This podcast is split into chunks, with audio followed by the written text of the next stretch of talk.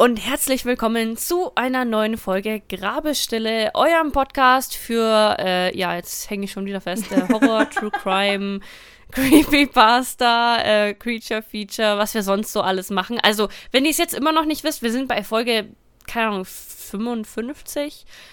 Mittlerweile solltet ihr schon Bescheid wissen. Ähm, mein Name ist Bren, ich liege richtig. Mein Name ist Jess und ich bin begeistert davon, dass Bren mal richtig liegt. Faszinierend, wunderschön, top. ja, weißt du, irgendwann schreibe ich dir mal dieses Intro auf. Nee, nee, nee, das passt schon so. Das ist mein Charme, you know. Hm, hm, würde ich auch sagen. Das habe ich auch gesagt, als ich im Mathe-Abi nur zwei Punkte hatte. Das ist mein Charme. Die Leute lieben das, ja. Pass auf, jetzt kriegen wir so Kommentare, die Leute hassen das. So unter dem Instagram-Post, wisst ihr was, Leute, hört einfach auf. wisst ihr was? Das Intro, Dreck. ja, wir machen einige verschiedene Sachen und ich bin mir echt nicht sicher, was ich heute mitgebracht habe. Weil wir hatten schon mal kurz drüber geredet, aber ich bin mir trotzdem nicht sicher. Ist es wieder so eine Creature, Feature oder Urban Legend Diskussion? Ja, however, es ist bekannt, dass das Ding existiert hat. Das wirft das alles jetzt in ein komplett neues Licht. Müssen wir jetzt extra für dich ein neues Genre eröffnen? Ich weiß nicht. Habe ich, hab ich Mist gebaut? Wie wär's, wenn wir erstmal leicht anfangen? Welchen Tee trinkst du heute? Ich trinke heute aus unserem wunderschönen Set von Maria Entspannung von Teekanne. Und es ist gar nicht meins. Oh, gar nicht. Nee, überhaupt nicht. Ich kann das echt nicht zuordnen, was es für ein Geschmack ist, aber es ist überhaupt nicht meins, ganz ehrlich. Das finde ich sehr interessant, weil ich habe ja auch mal diesen Entspannungstee in einer der vorherigen Folgen vorgestellt. Ich fand den nicht schlecht. Ich fand ihn nicht besonders. Ich weiß noch, ich habe damals gesagt, es ist halt ein Kräutertee, nichts Besonderes. Ich glaube, ich habe dem aber sieben von zehn Teeblättern gegeben. Also das ist ja immer so Geschmackssache, ne? Und der ist überhaupt nicht meins. Deswegen, also ich fühle mich halt schlecht, wenn ich dem jetzt so wenig Teeblätter gebe. Weißt du, was ich meine? Aber es ist halt Geschmackssache und der ist überhaupt nicht mein Geschmack. Wie viele Teeblätter würdest du ihm dann geben? Drei. Weißt du, Bran, du bist der Grund, warum Teekanne uns nicht sponsern will. Weißt du, wenn ich ehrlich sein kann, wenigstens, ob mir der Tee schmeckt oder nicht, dann geht's mir damit gut. Okay, gut, das verstehe ich. Genau, was trinkst du heute? Ich bleib heute mal bei meinen alten Favoriten. Ich trinke heute wieder Sweet Kiss von Teekanne. Und das ist vielleicht eigentlich auch ganz gut in dieser Folge, weil wenn du schon drei von zehn Teeblättern gibst, kann ich jetzt wenigstens sagen, es gibt diesen Teekanne-Tee, dem gebe ich zehn von zehn Teeblättern. Vielleicht kann ich das ja noch retten. Ja, vielleicht kannst du das ja ausgleichen, ne? Die Stammhörer wissen sowieso, Sweet Kiss, jeder von euch hat sich den wahrscheinlich sowieso schon geholt. Wenn nicht, lauft zum nächsten Rewe, lauft zum nächsten Aldi, holt euch den. Ich kann dem nur zustimmen. Also Sweet Kiss ist tatsächlich auch einer von meinen Favorites. Ich habe immer eine Schachtel Sweet Kiss zu Hause. Ich habe sogar currently drei Schachteln zu Hause. Du musst immer übertreiben. Also ich war, äh, ich weiß nicht wann das war, aber irgendwann war ich bei dir und du hast mir einen Tee angeboten und dann hast du gesagt, ich kann mir einfach einen Tee aussuchen und dann mache ich den Schrank auf und mir fallen praktisch einfach zwei Schachteln Sweet Kiss entgegen. Weißt du, ich kann Dinge einfach nicht normal mögen. ich entwickle sofort eine Obsession mit Dingen, die ich mag. Weißt du, bei Tee ist das in Ordnung. Jetzt erzähl doch mal, um was es sich bei dieser mysteriösen Gestalt, die wirklich existiert hat, handelt. Sollte ich Angst haben? Ich weiß nicht. Also wir sind in Frankreich unterwegs. Uh, da waren wir auch noch nie. Die Sache ist, wir sind weit in der Vergangenheit. Wie weit? Wir sind ungefähr so 1760. Also weit, weit. Weit, weit, ja. Ich bin etwas weiter zurückgegangen, weil diese Kreatur mich schon immer interessiert hat. Und dann habe ich mir gedacht, weißt du was, ich nehme die jetzt. Und ich schaue einfach mal, was dabei rauskommt. Es klingt auf jeden Fall nach einer Kreatur, die mich sehr interessieren würde. Also ich bin mir auch sicher, dass du die auch kennst. Wobei, ich weiß nicht, im Bereich der Popkultur kam sie schon öfter vor, wenn ich das richtig verstanden habe. Ist diese Kreatur jemals menschlich gewesen? Das steht dann später noch zur Diskussion. Okay, dann erzähl mir doch einfach deine Geschichte und wir entscheiden am Ende, ob es ein Creature-Feature ist oder nicht. Also ich meine, die Hörer, die wissen es jetzt schon, die haben den Titel der Folge gesehen, aber wir schauen mal, wie es am Ende so ausgeht. Sehr schön machen wir das so. Ich bin dann mal weg. Bis heute Abend, verabschiedete sich das junge Mädchen von ihren Eltern. Wie jeden Tag machte sie sich auf den Weg, um die Viehherde der Familie auf die Weide zu führen. Abends würde sie die Tiere dann wieder zurück in den Stall bringen. Madeleine war 15 Jahre alt, die Verantwortung für die vier hatte sie jedoch schon mit 12 Jahren übernommen. Bei ihren Freunden war dies nicht anders. Normalerweise übernahmen die Jungen die Hirtenarbeit schon mit acht oder neun Jahren, doch wenn es keine Knaben in der Familie gab, mussten die Mädchen ans Werk. Hirte konnte schließlich jeder sein, so schwer waren die Aufgaben nicht. Wie gewohnt machte sich die junge Hirtin also auf den Weg zur Weide, damit sie sich mit ihrer Herde einen angenehmen Tag machen konnte. Eigentlich war es wirklich entspannend, Hirtin zu sein. Solange sie es schaffte, die Herde auf die Weide zu führen, ohne irgendwo ein Tier zu verlieren, würde der Tag ruhig verlaufen. Sie könnte sich ins Gras legen und einfach ihre Gedanken schweifen lassen. Am Anfang lief alles wie am Schnürchen. Sie führte die Herde aus dem Stall heraus, brachte sie auf den richtigen Weg und von da aus lief die Herde praktisch von allein. Doch natürlich musste irgendwas schiefgehen. Ein Teil der Herde hatte plötzlich angehalten und schien nicht weitergehen zu wollen. Madeleine entschied sich, lieber sofort nachzusehen, was denn los war, was sich auch sofort als die richtige Entscheidung erwies. Eines der Kälber war mit dem Huf zwischen zwei Steinen eingeklemmt und konnte nicht weitergehen. Damit nicht die ganze Herde unruhig wurde, machte sich Madeleine sofort ans Werk. Mit all ihrer Kraft schob sie den einen Stein ein paar wenige Zentimeter auf die Seite und schon konnte das Kalb wieder den Huf aus der kleinen Lücke herausheben und sich zu seiner Mutter gesellen. Mit einem Lächeln auf den Lippen machte sich Madeleine sofort wieder auf zu ihrer Position, damit die Herde nicht vom Weg abkam. Doch als sie gerade wieder ihren Hirtenstab zur Hand genommen hatte und sich aufmachte, spürte sie plötzlich, wie sich ihre Nackenhaare aufstellten. Ein kalter Schauer lief ihr über den Rücken, was war denn nur los mit ihr? Was war das für ein Gefühl? Es schien fast so, als würde sie jemand aus der Ferne beobachten. Madeleine wusste ganz genau, dass sich zu dieser Zeit in der Morgendämmerung noch niemand auf den Straßen befand. Die nächsten Hirten waren auch viel zu weit entfernt, als dass sie es sein könnten. Wölfe vielleicht? In dieser Gegend gab es schließlich nicht wenige Wölfe, doch so nah an ihren Weiden hatte sie noch nie welche gesehen. Nachdem sie sich kurz umgesehen hatte und niemanden oder nichts gesehen hatte, der oder das sie hätte beobachten können, tat sie das Gefühl mit einem Achselzucken ab. Wahrscheinlich hatte sie sich das Gefühl sowieso nur eingebildet, manchmal war sie einfach zu paranoid.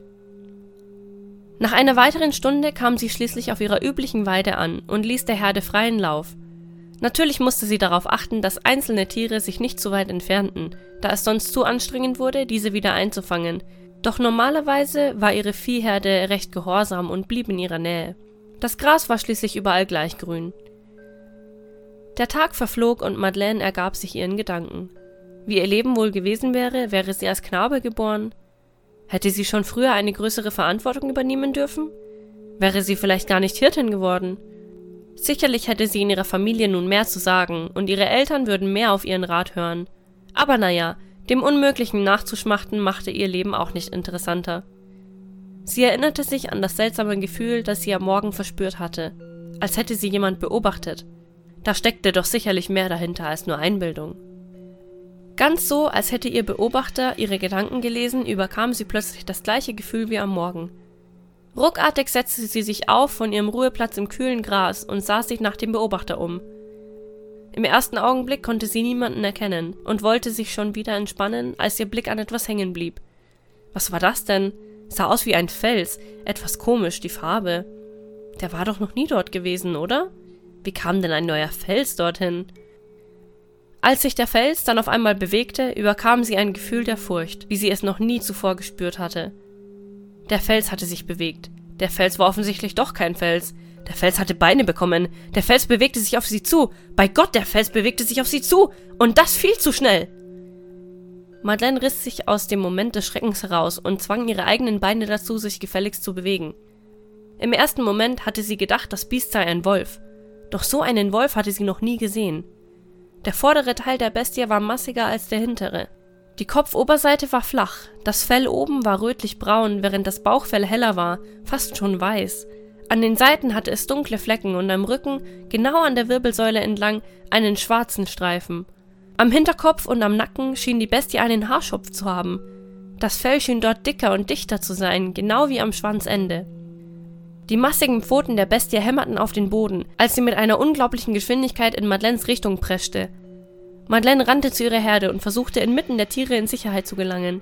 Sie spürte, wie der Boden förmlich vibrierte, sowohl wegen der Hufe des Viehs als auch wegen der Pfoten der Bestie. Dann passierte es. Das, was sich niemand in ihrer Situation erhofft. Madeleine stolpert und fällt zu Boden. Sie sieht ihr Leben schon an sich vorbeiziehen. Sieht, wie die Bestie ihr die langen, scharfen Zähne in den Nacken bohrt, kann schon fast die Krallen auf ihrem Körper spüren, die sie mit Sicherheit in wenigen Sekunden zerfetzen würden. Sie drehte den Kopf, um der Bestie wenigstens bei ihrem Ende in die Augen blicken zu können. Doch alles, was sie sah, waren die altbekannten schwarz-weißen Felle ihrer Viehherde. Sie blickte zwischen den Hufen der Bullen hindurch und konnte erkennen, dass die Bestie noch dort war, doch die Bullen sich zur Verteidigung der Kälber und wohl auch ihrer Hirten vor die Herde gestellt hatten. Die Bestie versuchte einen Weg an den riesigen Bullen vorbeizufinden, doch zwecklos. In nur wenigen Minuten verschwand die Bestie und Normalität kehrte wieder ein. Madeleine entschied natürlich, die Herde heute etwas früher als sonst wieder in den Stall zu bringen und machte sich sofort wieder auf den Weg nach Hause. Als sie ihren Eltern dann von dem Vorfall erzählte, glaubten ihr diese nicht. Das war bestimmt nur ein Wolf. Sei froh, dass er dich nicht erwischt hat, meinte ihr Vater nur. Doch war es wirklich ein Wolf? Mit diesem seltsam gefärbten Fell und diesen riesigen Pfoten? Sie hatte doch die Trittsiegel im weichen Boden der Weide gesehen, sie waren mindestens 16 Zentimeter lang. Außerdem, Wölfe jagen nicht allein. Sie sind keine Einzelgänger, sie jagen im Rudel. Was hier wohl vor sich ging? Sie wusste es nicht, aber sie war nur froh, mit dem Leben davongekommen zu sein, denn sie war sich absolut sicher. Dieses Biest war kein Wolf. Madeleine lebte ihr einfaches Hirtenleben weiter, doch sie konnte diese mächtige Bestie einfach nicht aus ihren Gedanken verbannen. Würde es wiederkommen, um sie zu holen? Sie hatte es seit diesem Tag nicht mehr gesehen, und es waren nun schon mehrere Monate vergangen. Jede Nacht träumte sie noch davon, wie sich die langen, scharfen Krallen des Biestes in ihren Brustkorb rammen würden und die Zähne ihren weichen Hals durchdringen würden. Das Blut, das aus ihrem Körper spritzt und das sanfte grüne Gras besprenkelt – auch hatte sie von keinen weiteren Sichtungen oder Vorfällen gehört, die ein seltsames, riesiges, wolfähnliches Biest beschreiben. Bis zum 30. Juni 1764. Madeleine war auf dem Wochenmarkt, um die Einkäufe ihrer Eltern zu erledigen, als sie es hörte. Hast du schon gehört? Jeanne Boulet ist tot. Ihren Körper haben sie ganz zerfleischt gefunden. Ich frag mich, was ihr bloß passiert ist. Ihre ganze Kehle war aufgeschlitzt, wie von riesigen Krallen. Ihr Kopf war wohl fast ganz abgetrennt, das Blut war überall. Mir tut nur der leid, der sie gefunden hat.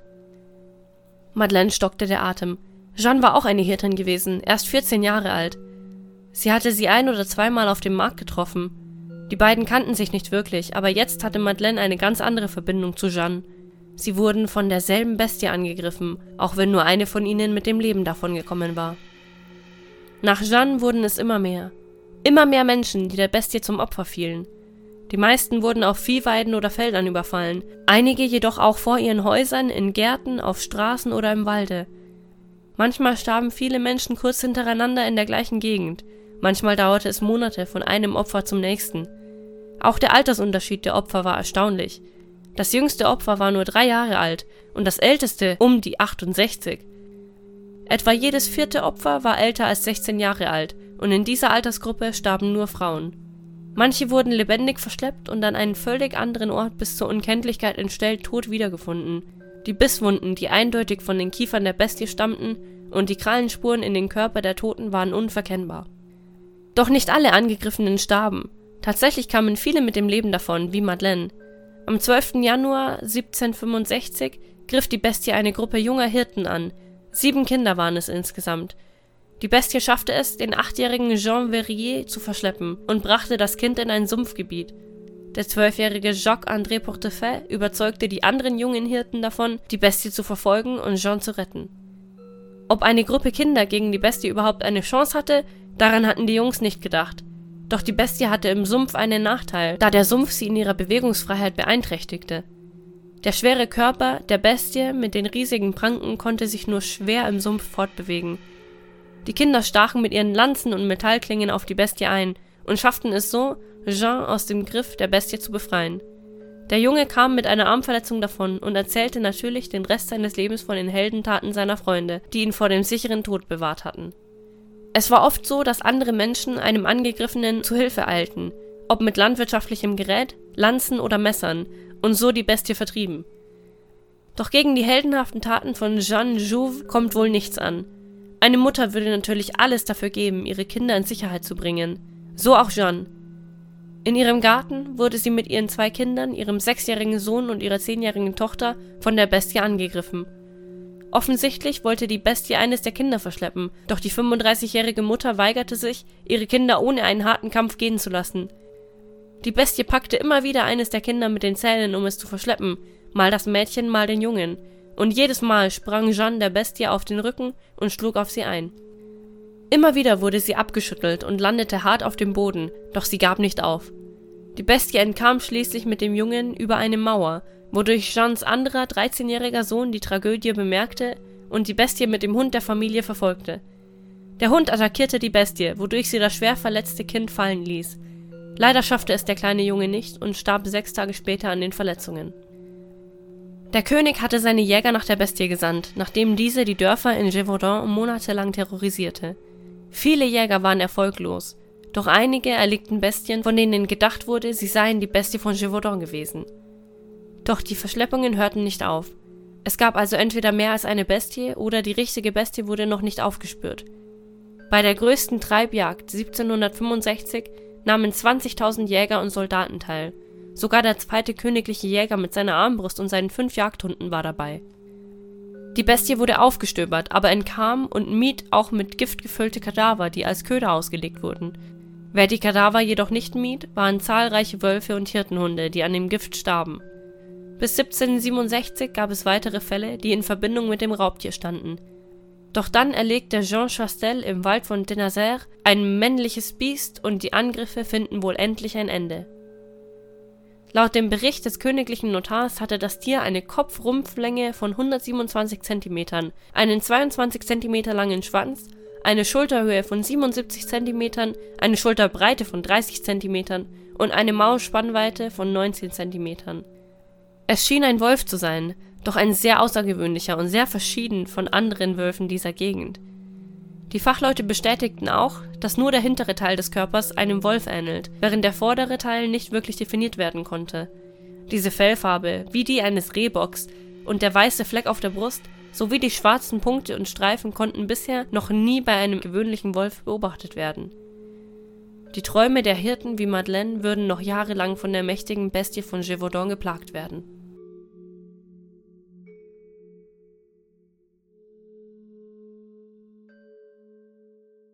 Ja, Jess, was sagst du zu der Bestie von Gévaudan?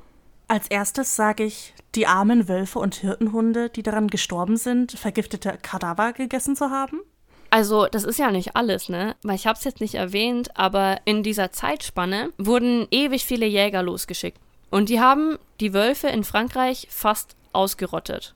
Einfach weil sie halt immer gedacht haben, ja, das ist diese Bestie. Ich kann es nachvollziehen. Ich finde es natürlich trotzdem sehr schrecklich. Aber was ich vor allem nachvollziehen kann, ist, was du jetzt am Anfang meintest mit, du bist dir nicht sicher, ob es überhaupt Creature Feature oder Urban Legend ist. Ich bin nämlich selbst sehr verwirrt, unter was man das jetzt einstufen sollte. ich auch. Weil ganz offensichtlich war es eine Bestie, die Menschen getötet hat. Die auch wirklich existiert hat. Genau, die hat existiert, die gab's, die hat Menschen umgebracht. Aber was das jetzt genau ist, keine Ahnung. Es gibt Theorien. Die würde ich gerne hören, bevor ich mir mein eigenes Bild bilde. Okay, welche Theorie möchtest du als erstes hören? Also ich habe jetzt mal drei Theorien rausgesucht.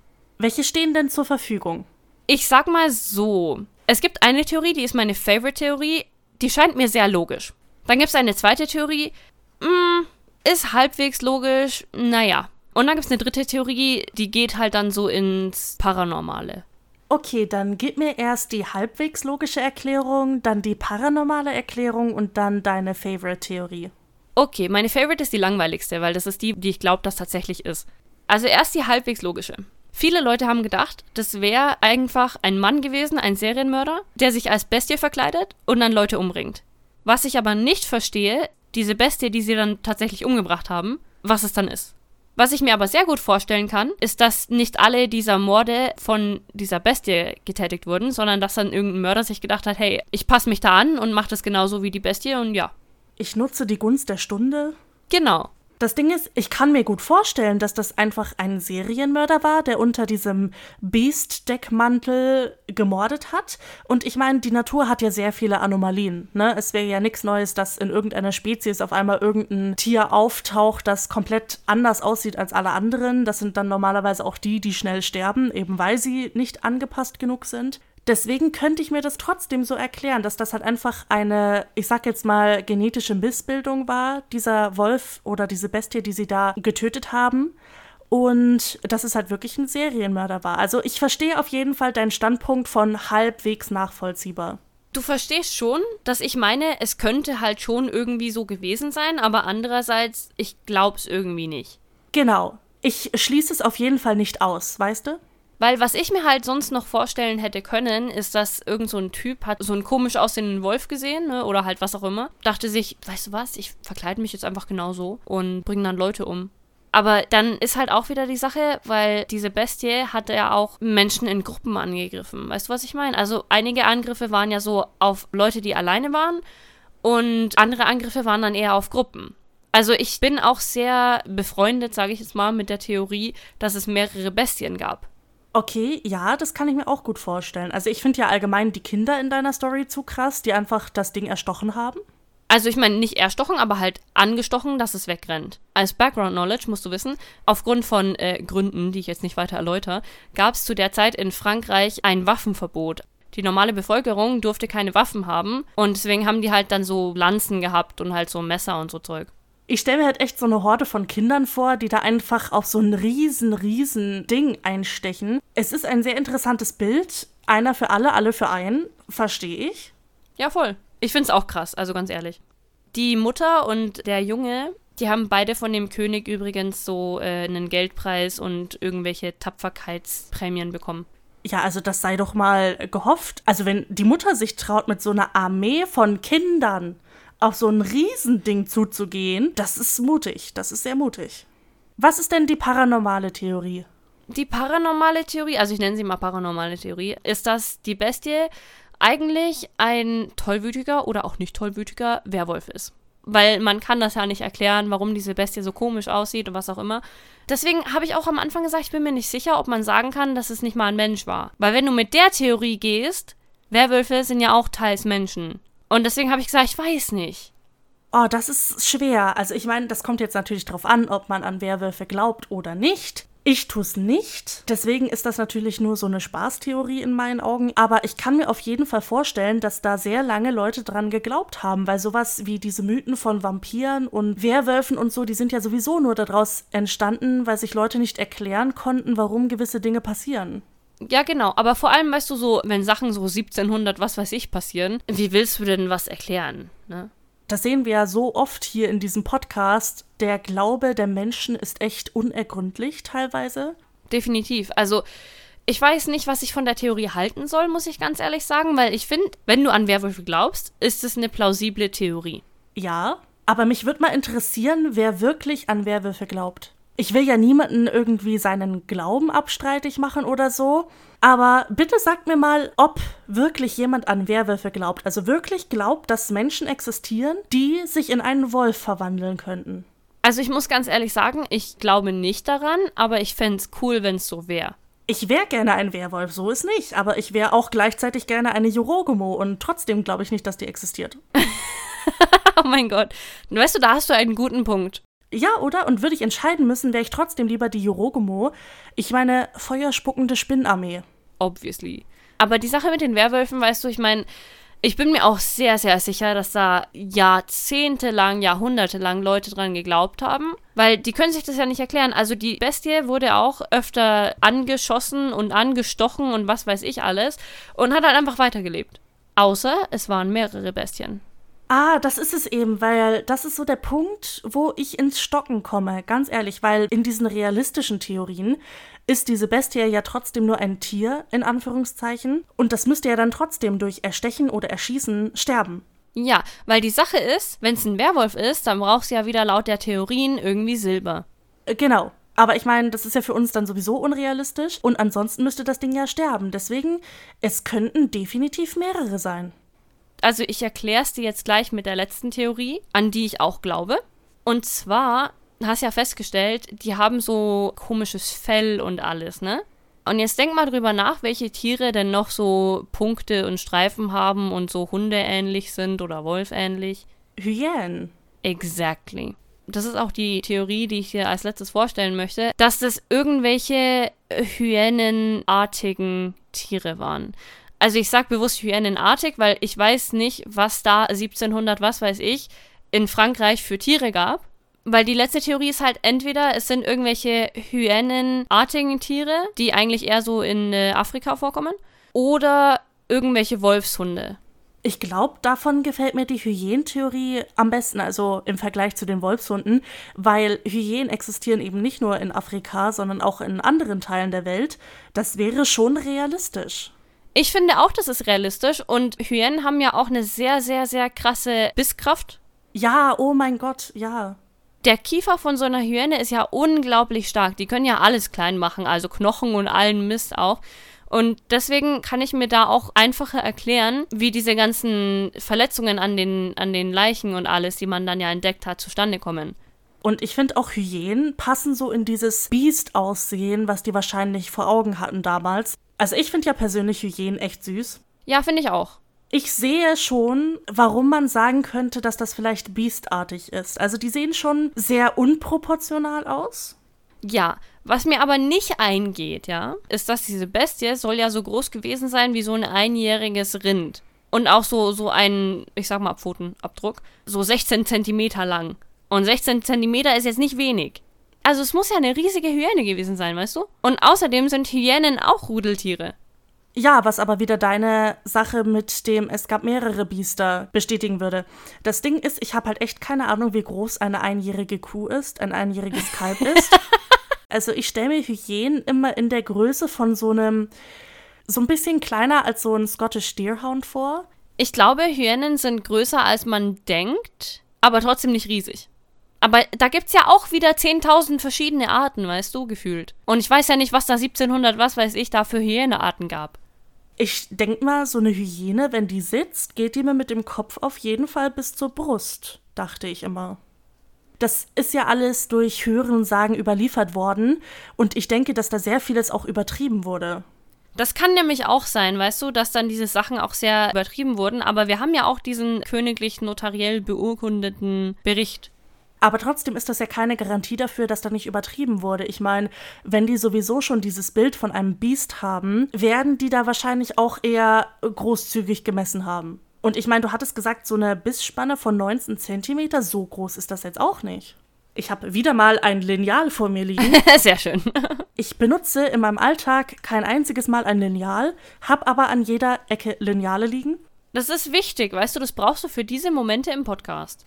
19 Zentimeter. Das ist die Spanne von der Spitze meines kleinen Fingers zur Spitze meines Daumens, wenn ich sie ausstrecke. Also ich habe jetzt mal nebenbei gegoogelt, wie groß Hyänen sind, ne? Und wenn die so normal laufen, dann kommen die mit dem Kopf halt so auf Hüfthöhe von einem normal großen Menschen.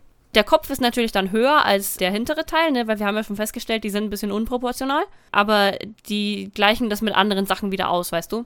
Die Bisskraft. Genau. Aber ja, auf Hüfthöhe. Okay, also doch ein bisschen kleiner als gedacht. Man weiß ja halt nie, wie du schon vorhin gesagt hast, man weiß nicht, welche Arten damals existiert haben, die heute nicht mehr existieren. Ich verstehe auf jeden Fall, warum das deine Lieblingstheorie ist. Das ist, glaube ich, auch meine Lieblingstheorie.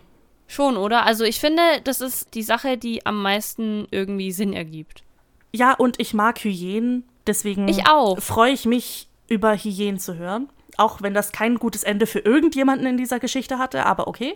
Ja, gut, aber ich meine, es ist halt eine grabestille Podcast-Folge. Da haben die Leute eigentlich nicht so ein gutes Ende normalerweise. Das stimmt, das stimmt. Vielleicht sind wir das Problem, Bran. wir sind das Problem, ich sag's dir. Deswegen gehen die Geschichten 1760 so aus.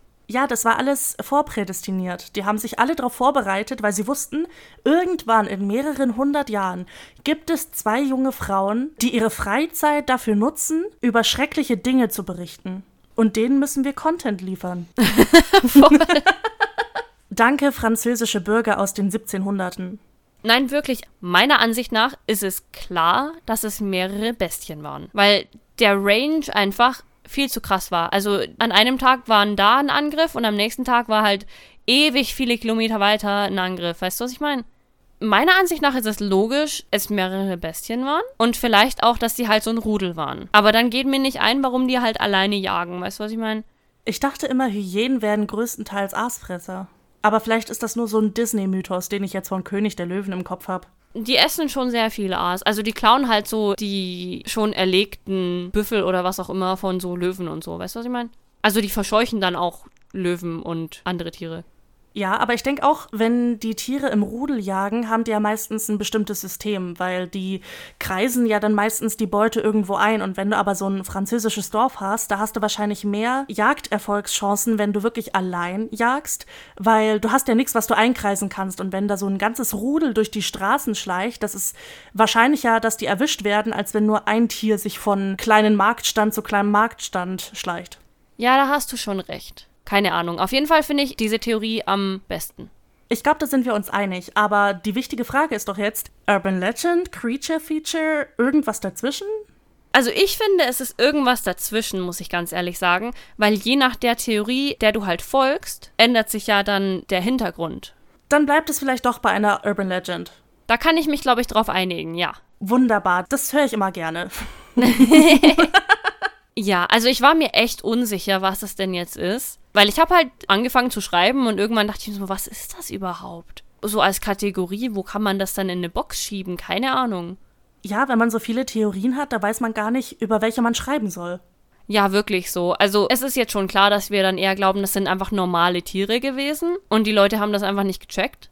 Das waren einfach so Ultrahyänen. Bran, sag mir doch einfach mal eine Zahl zwischen 1 und 18. Zwischen 1 und 18. Du, da nehme ich doch eiskalt die 15. Das klang jetzt irgendwie so, als hättest du da eine Intention dahinter. Ach, keinesfalls, du, ich weiß nicht, wovon du redest. Hattest du da eine Intention dahinter? Habe ich was verpasst? Das Mädchen war 15. Ach so, oh mein Gott. Hör auf, das Alter der Opfer zu verwenden. Nein, nein, okay, hear me out, weil der Hauptcharakter von der Geschichte ist nicht historisch belegt. Alles, was ich finden konnte, war, dass halt vorher, also bevor diese äh, Jeanne gefunden wurde, so ein Vorfall gewesen mit einer jungen Hirtin. Mehr konnte ich dazu nicht finden. Es war eine junge Hirtin. Und die hat halt überlebt, weil sie von ihrer Viehherde beschützt wurde. Das war's. Mehr, mehr habe ich dazu nicht gefunden. Der, der Rest ist ausgedacht. Aber ja, 15. Okay, 15 möchtest du. Fun Fact Nummer 15. In Pune in Indien steht eine alte Festung namens Shanivar Vada, in der man gut täglich Kinder schreien hören soll. Die Festung ist für Besucher nur teilweise begehbar und keiner kann sich erklären, woher die Schreie kommen sollen. Instant Gänsehaut schon wieder. Mein Gott. Ist gar nicht creepy. Nee, nee. Keinesfalls. Also, weißt du, Kinder, Punkt, sind schon creepy. Aber dann auch noch schreiende Kinder? Nee, nee, nee. Ja, vor allem schreiende Kinder an sich sind schon ein No-Go. Aber dann noch schreiende Kinder, von denen du nicht weißt, wo sie herkommen, ob sie existieren? Nee, ich brauche das nicht in meinem Leben. Gut, dass wir einfach nicht vorhaben, innerhalb der nächsten paar Jahre nach Indien zu verreisen. Ja, nee, also ich hatte jetzt noch nichts geplant. Ich weiß nicht, wie deine Urlaubsplanung aussieht. hm, welche Urlaubsplanung? also ich weiß ja nicht, ob ihr das schon festgestellt habt, aber ich bin irgendwie immer die Einzige, die Urlaub nimmt. Jess ist immer am Arbeiten. Es ist so. Wa warum? Warum mache ich das? ja, ich weiß auch nicht, warum du das machst. Du könntest ja auch mal einen Urlaub gönnen. Dann geht ja alles drunter und drüber. Ich bleib. Nee, nee. Bran, würde ich dir Bilder von super, super süßen Hyänen schicken wollen, wo könnte ich das tun? Oh mein Gott, auf meinen Private Account, absolut. Nein, äh, wenn ihr uns Bilder von super süßen Hyänen schicken wollt, bitte, bitte, bitte macht das auf Instagram unter grabestille.podcast. Also auch wenn ihr da so Instagram-Accounts kennt, die so Hyänenbilder posten, das wäre süß. Schon, ja, aber wenn ihr euch denkt, boah, Brand, die kriegt schon immer den Urlaub, wir wollen einfach nur Jazz was Gutes tun, dann schickt doch die Bilder per E-Mail unter grabestelle-podcast at web.de und wenn ich ganz, ganz lieb bin, zeige ich sie auch Bran. Ich wollte gerade sagen, das wäre so gemein, wenn du mir die nicht zeigst. da wäre ich echt beleidigt. Wir lieben Hyänen, wir lieben eigentlich fast alle Tiere. Ja, Betonung auf fast. es gibt immer Ausnahmen. Das ist korrekt, es gibt immer Ausnahmen. Dann würde ich sagen, war es das schon für heute. Wir hoffen, eure Träume sind nicht geplagt von der Bestie des Gévaudan und wünschen euch noch einen angenehmen Vormittag, Mittag, Nachmittag, Abend, was auch immer, Autofahrt oder sonstiges. Und wir hören uns beim nächsten Mal. Tschüss. Ciao.